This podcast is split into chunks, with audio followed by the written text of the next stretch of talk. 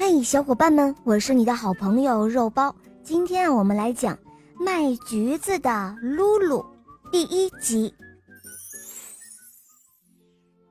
小猪露露看到小猴子皮皮在路上骑自行车，高兴地跑上去说：“呃，皮皮，让我骑一骑你的自行车好吗？”小猴子皮皮下了自行车。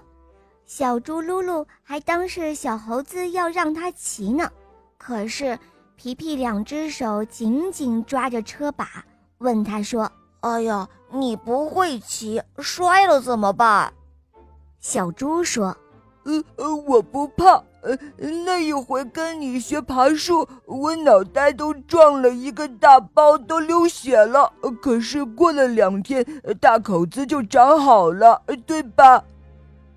皮皮说：“那自行车要是摔个大口子，那可长不好。要是摔坏了，你赔得起吗？”原来小猴子皮皮是怕小猪摔坏他的自行车。看见小猪呆呆的发愣，小猴子皮皮又说：“好比说，你刚骑上去，对面就开来一辆大卡车，啪的一下。”把我的自行车撞了个稀巴烂，你说，那你该怎么办？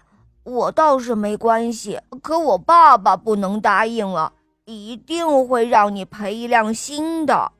好了，我该走了，拜拜喽。皮皮说完，用一个很漂亮的姿势跳上了自行车，然后骑着走远了。小猪噜噜抓了抓脑袋，唉。我怎么就没想到，呃，自行车会被摔坏呢？